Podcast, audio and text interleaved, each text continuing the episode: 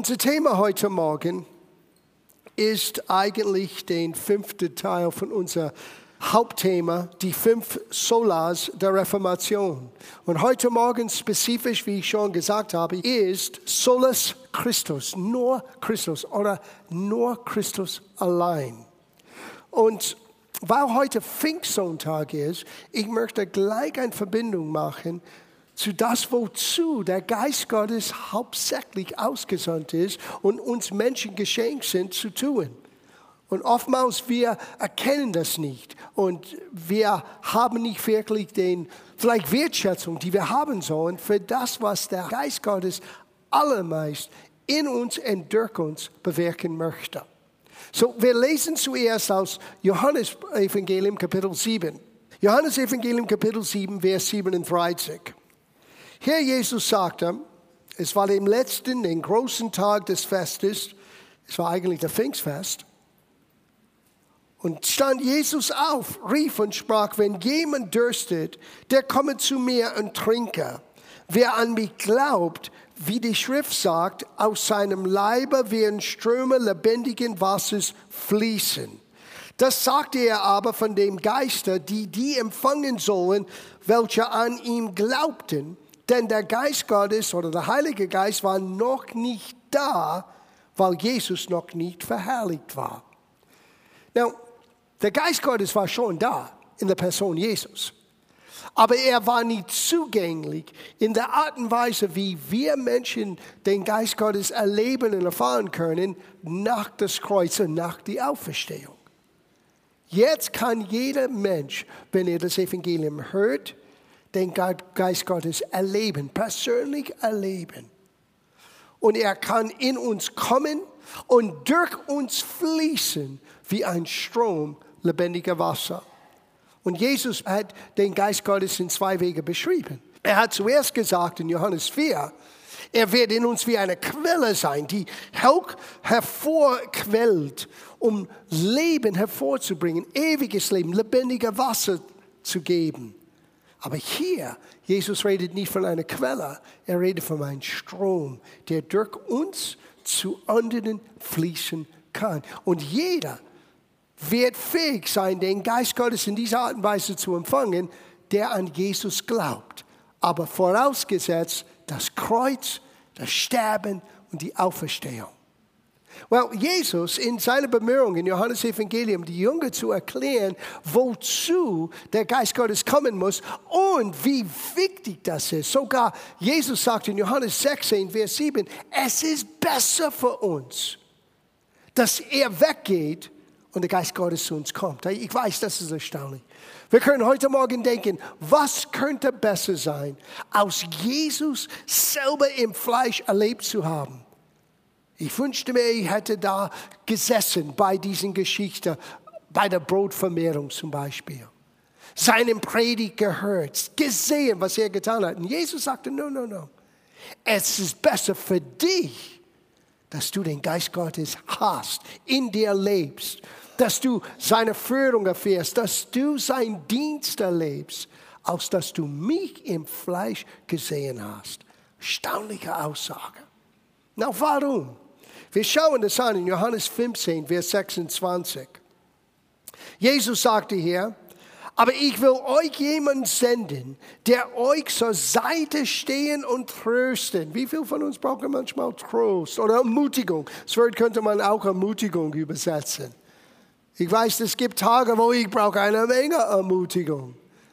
Und Jesus sagte, der Geist Gottes wird kommen. Now, ich weiß, das ist ein Schock für viele. Er ist nicht dein Diener. Er wird dein Zimmer nicht für dich aufräumen. Er wird nicht für dich tun, was du für dich selber tun kannst. Guten Morgen, frohe Pfingsten. Aber er wird dir zur Seite stehen und das, was nicht möglich ist für dich, er wird das unmöglich möglich machen. Und er wird dir dabei ermutigen, das Wort trosten heißt auch ermutigen, aber nicht nur das, lesen wir weiter. Der Geist der Wahrheit, er wird vom Vater kommen und mein Zeugen sein. Der Hoffnung für alle, oder das war die Hoffnung für alle. Der Schlachter sagt, so wird er von mir zeugen. Sieh, der Hauptdienst, und das ist manchmal so falsch verstanden in den Gemeindewelt, hauptsächlich den charismatisch geisterfilter Pfingstgemeindewelt, dass der Geist Gottes allermeistens uns geschenkt, um Jesus zu verherrlichen in unserer Mitte, in unser Leben und durch unser Leben für anderen. Es ist seine Hauptarbeit. Er möchte Jesus real machen. Und die Vorväter der Reformation, ja, den Reformationsgründer, Martin Luther und auch die, die dabei waren zu jener Zeit, die haben festgestellt, es ist so wichtig für die Gemeinde, dass wir nicht nur allein der Gnade und allein der Glaube, aber wir brauchen auch einen Blick hinein, dass wir Jesus den ersten Platz geben muss in allem und in alles, was wir sind und tun und tun sollen. Jesus musste das Wort auf Englisch ist Preeminence. Er muss den ersten Rang, er muss den ersten Platz einnehmen. Und es beginnt mit einer persönlichen Entscheidung. Jesus, ich möchte dich kennen. Komm in mein Leben. Sei, man könnte sagen, der König meines Herzens. Sei mein Herr, mein Heiland und nimm den ersten Platz in mein Leben, aber nicht nur in mein Leben, in alles, was ich tue, wo immer ich hingehe, lass Jesus den ersten Platz haben. Und das ist genau, was der Geist Gottes uns helfen möchte, wo er uns ermutigen möchte und trösten möchte. Weil manchmal wir machen Entscheidungen, die eigentlich am besten sind für uns, was uns am besten dient, was uns am besten ähm, ja, vielleicht auch Vorteil hervorbringt. Und hier kommt der Geist Gottes und gibt dir einen kleinen Ruck und sagt, wait a minute, schau nicht an, nicht an das Momentane allein. Es gibt etwas Wichtiges.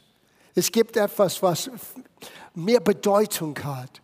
Dein Leben soll eine Widerspiegelung dessen, von das, was der Geist Gottes gesandt ist zu tun, nämlich Jesus verherrlichen. Ein Zeugen dessen, von den auferstandenen Herr und was er für die Menschheit bewirkte durch sein Kommen, Sterben und Auferstehung. Wow. Solos Christus, allein Christus. Und es ist so notwendig, weil alles anderen wird versuchen hineinzukriechen in die Gemeindewelt, in deine persönliche Welt, um dir anderen Prioritäten zu geben, aus Jesus allein zu verherrlichen. So, wir lesen ein bisschen weiter, was Jesus sagte. In Vers ähm, 13, Kapitel 16. Jesus sagte, wenn aber jener kommt, der Geist der Wahrheit, wird er euch in die ganze Wahrheit leiten. Denn er wird nicht von sich selbst reden, sondern was er hören wird, das wird er reden. Und was zukünftig ist, wird er euch verkündigen. Dasselbe wird mich verherrlichen. So wir sehen hier, der Geist Gottes redet nicht von sich selber. Das heißt nicht, dass es falsch ist, über ihn zu reden und zu lernen, wie er ist, wie er wirkt, weil er ist der Teil der dreieinigen Gottheit, die am Wirken ist, gerade jetzt in unserer Mitte als Menschen. Und er zeigt uns Jesus. Er zeigt uns den Herz des Vaters. Er zeigt uns den Weg, den wir gehen sollen. Er zeigt uns sogar, was zukünftig ist. Sieh, wir wissen nicht, was morgen auf uns zukommt, aber Gott weiß das. Und wir können lernen, auf ihn zu verlassen, weil er hat das Beste immer im Sinne für dich und für mich. So deswegen ist der Geist Gottes ausgegossen. Deswegen ist der Geist Gottes gekommen und zugänglich für jeden Mensch, damit jeder Mensch Jesus sehen kann für das, was er wirklich ist. Und er ist das Anfang und das Ende. Er ist das Ein und alles. Er ist das Ganze, was das Evangelium ausmacht. Und wenn du beginnst, deine Bibel zu lesen, und wenn du beginnst, Gott zu suchen, und wenn du beginnst, geistlich zu sein, ich sage euch, das Hauptziel muss Jesus und Jesus allein sein. Solus Christus. Weil es gibt eine Gefahr. Die Welt hat sich verändert, keine Frage. Wir leben in einer Welt, wo wir so viel Information haben. Wir leben in einer Welt, wo Nachrichten innerhalb von wenigen Minuten wird von hier bekannt gemacht und auf der anderen Seite der Erde wird gleich mitgelesen. Und in dieser Veränderung von Nachrichten, der grundsätzliche Bedürfnisse von Menschen hat sich nicht verändert. Und es gab in der Gemeinde, in der Urgemeinde, eine große Gefahr, die immer noch heute unter Menschen sind und auch kann in die Gemeindewelt hineinkommen. Es war ein Problem, was Paulus immer wieder ansprechen musste. Und es gibt zwei Briefe insgesamt, wo er das direkt angesprochen hat. Zuerst der Epheserbrief und dann Kolosserbrief. Beide Briefe sind ins Gefängnis. Paulus ist im Gefängnis hm, ungefähr 64, 65 nach Christus, gefangen genommen wegen des Evangeliums. Und er hat diesen zwei Briefe erfasst. Und er wollte dieses Gefahr direkt ansprechen. Der Gefahr, dass Jesus nicht mehr wirklich verstanden wird als Haupt der Gemeinde und eigentlich das Wichtigste von alles, was je erschaffen worden ist. Weil er ist der Schöpfer. Und in Epheserbrief, er spricht hauptsächlich zu uns als Leib Christi. Und Jesus ist das Haupt der Gemeinde. Aber im Kolosserbrief, er hat das direkt angesprochen Christus ist das Haupt, das Zentrum, das Anfang und das, das Ende und das gesamte Schöpfung gibt er es Sinn. Und er muss unser Streben sein. Er muss unser Verlangen sein. Es gab zwei Gruppen damals und man kann es vergleichen mit heute. Wir nennen das New Age, weil es ist nichts Neues, es ist nur neu verpackt. Und da waren zwei Gedankengüten damals wie heute, wenn du die gehst um die Esoterik und New Age und Leute, die wollen wirklich geistlich sein. Und ich möchte äh, diese Bemühung, geistlich zu sein, nicht äh, äh, kleinreden.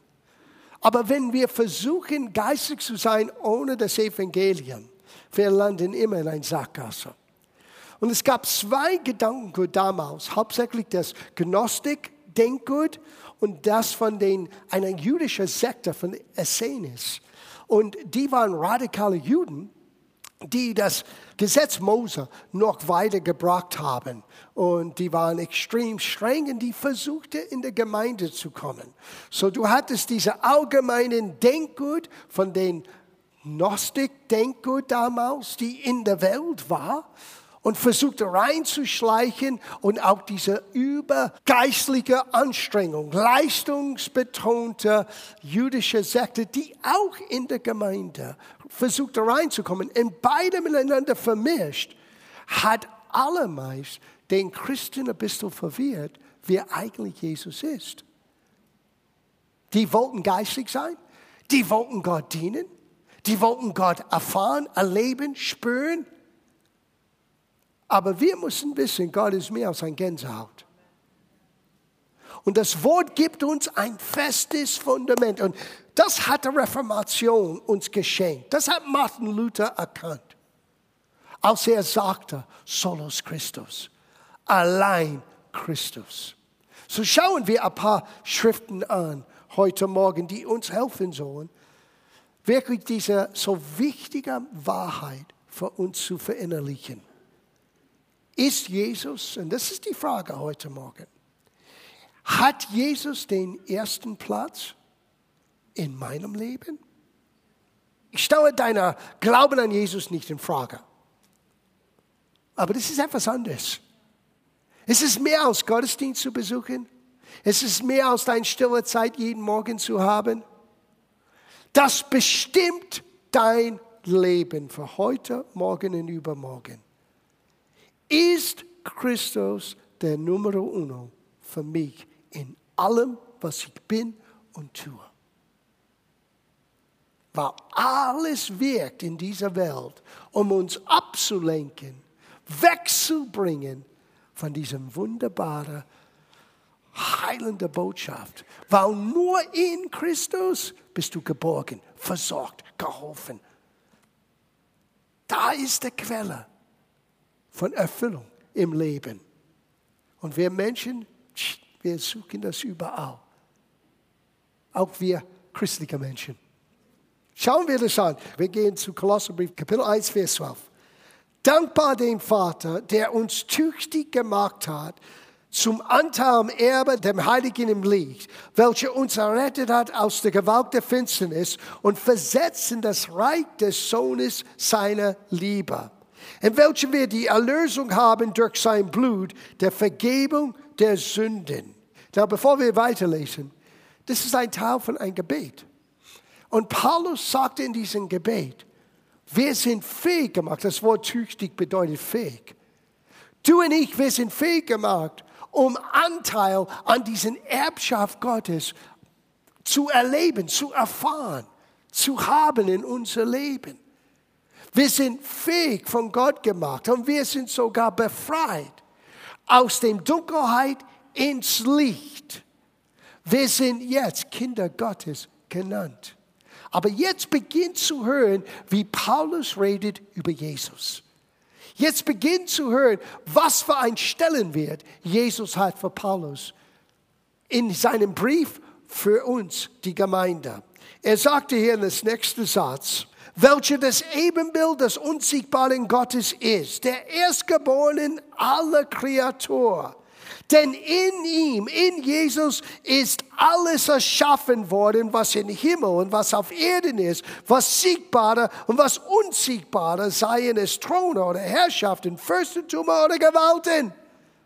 Das ist ein direkter Widerspruch von der damaligen Denkgut, dass wir alle ein Teil der Kosmos sind. Sie ist nichts Neues.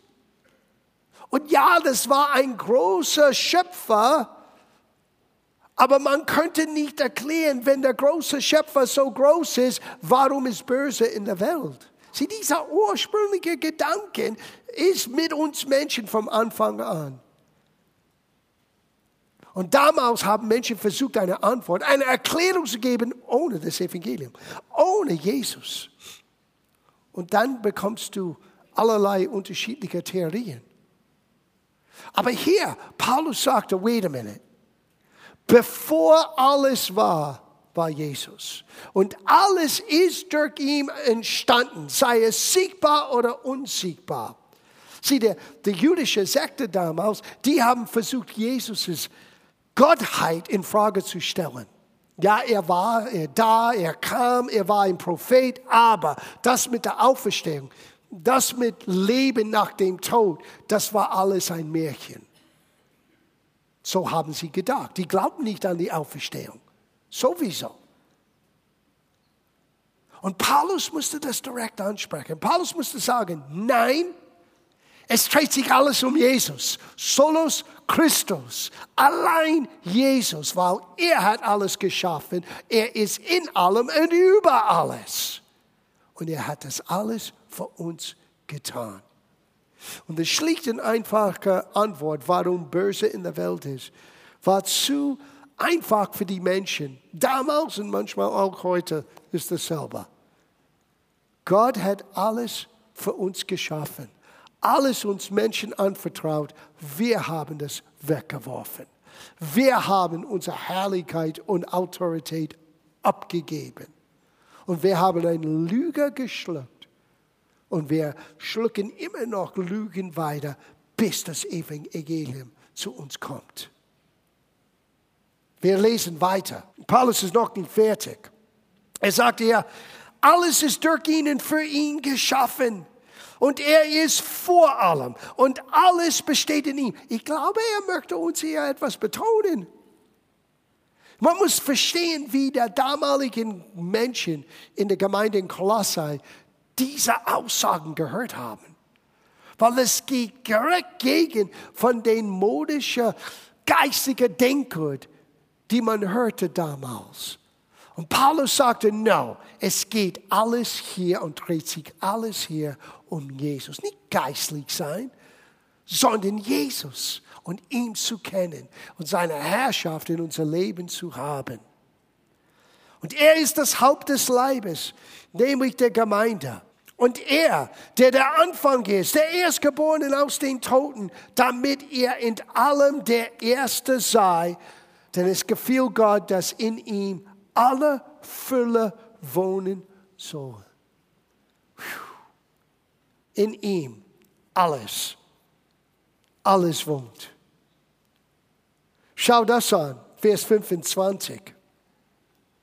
Er sagte hier, dass ich das Wort Gottes voll ausrichten soll, nämlich das Geheimnis, das vom Zeitalten und Geschlechten verborgen war, nun aber seinen Heiligen geoffenbart worden ist, denen Gott kundtun wollte, welches der Reichtum der Herrlichkeit dieses Geheimnis unter dem Volke sei, nämlich Christus in euch, Christus in uns der große Geheimnis, das, was die Menschen suchten, das, was die Philosophen nachjagen, die großen Antworten auf alles, was der Mensch wissen muss und wissen soll, ist in Christus uns geschenkt.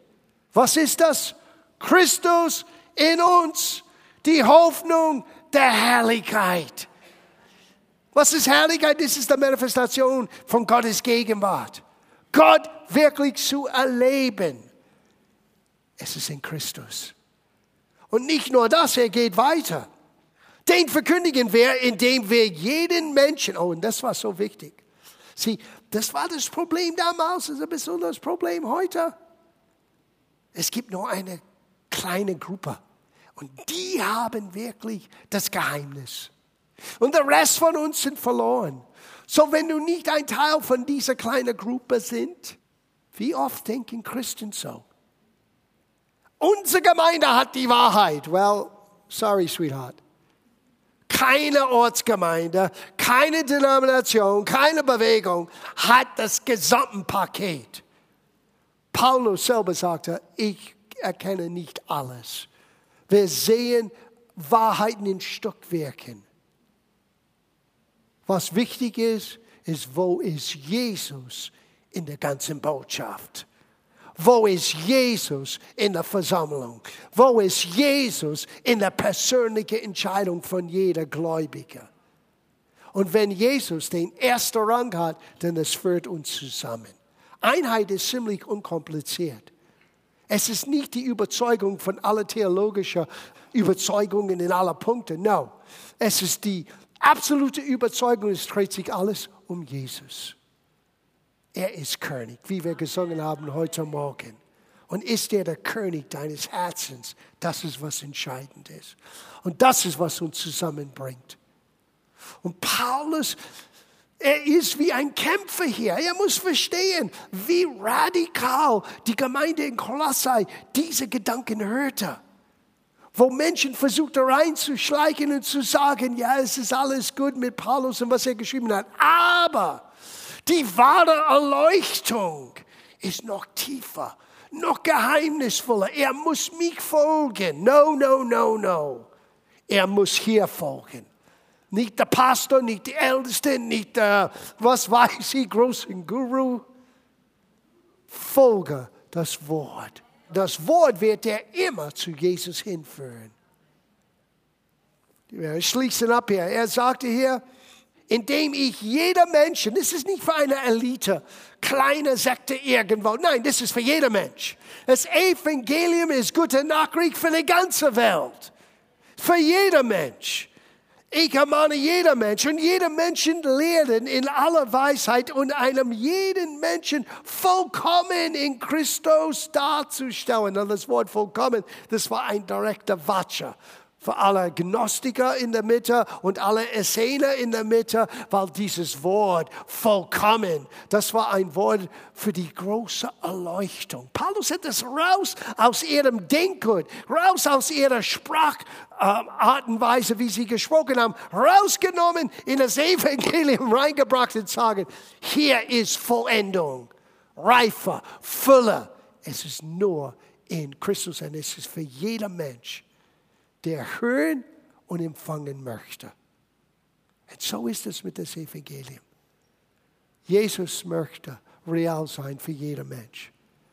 Und ich glaube, für uns an Pfingsten, es ist so wichtig, dass wir wissen, dazu hat den Vater den Geist Gottes ausgesandt.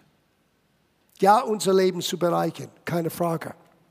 Uns die Möglichkeit zu geben, den Fülle von Gottes Kraft in unser Leben und durch unser Leben zu erfahren, verändern. Ja, ist keine Frage. Aber sein Primär, seine Hauptaufgabe ist es, Solus Christus, allein Christus in der Gemeinde, dass er den Zentrum, den Hauptplatz einnimmt. Und nicht nur, wenn wir zusammenkommen und Rita uns ansteuert in der Lobpreis und wir sagen, Jesus, du bist Herr und du bist König unter uns, sondern wie du morgen, übermorgen, Mittwoch, Donnerstag, wie du bist in deiner Herausforderung, die wir alle erleben als Menschen. Lass Christus den ersten Platz haben. Bist du dann in einen geborgenen Ort, wo Gott für dich sorgt. Schließe ab. Kolosse 2, 9 in der Hoffnung für alle sagt, nur in Christus ist Gott wirklich zu finden. Ich finde diese moderne Übersetzung sehr gut. Es sagt es alles. es sagt alles, was ich euch sagen möchte heute Morgen. Unkompliziert ist das, ja. Nur in Christus ist Gott wirklich zu finden. Wisst ihr, was Paul, äh, der Schreiber vom Hebräerbrief schrieb?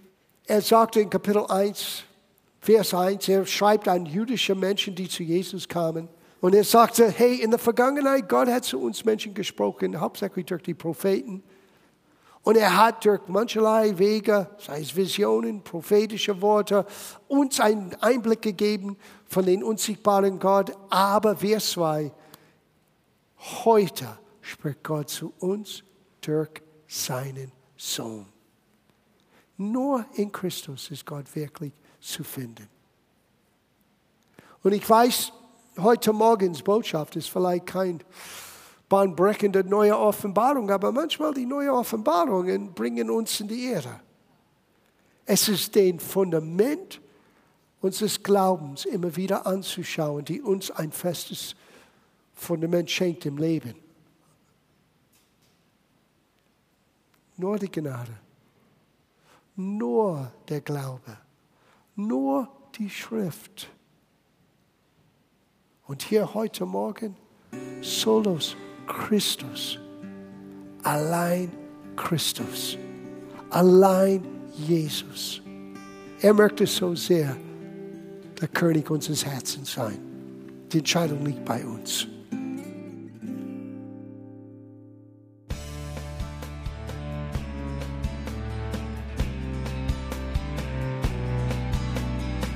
Liebe Zuhörer, das war ein Ausschnitt eines Gottesdienstes hier im Gospel Life Center. Auf unserer Website www.gospellifecenter.de können Sie die Notizen für diese und andere Predigten nachlesen und sich über die Arbeit von Gospel Life Center informieren. Wir wünschen Ihnen Gottes Segen.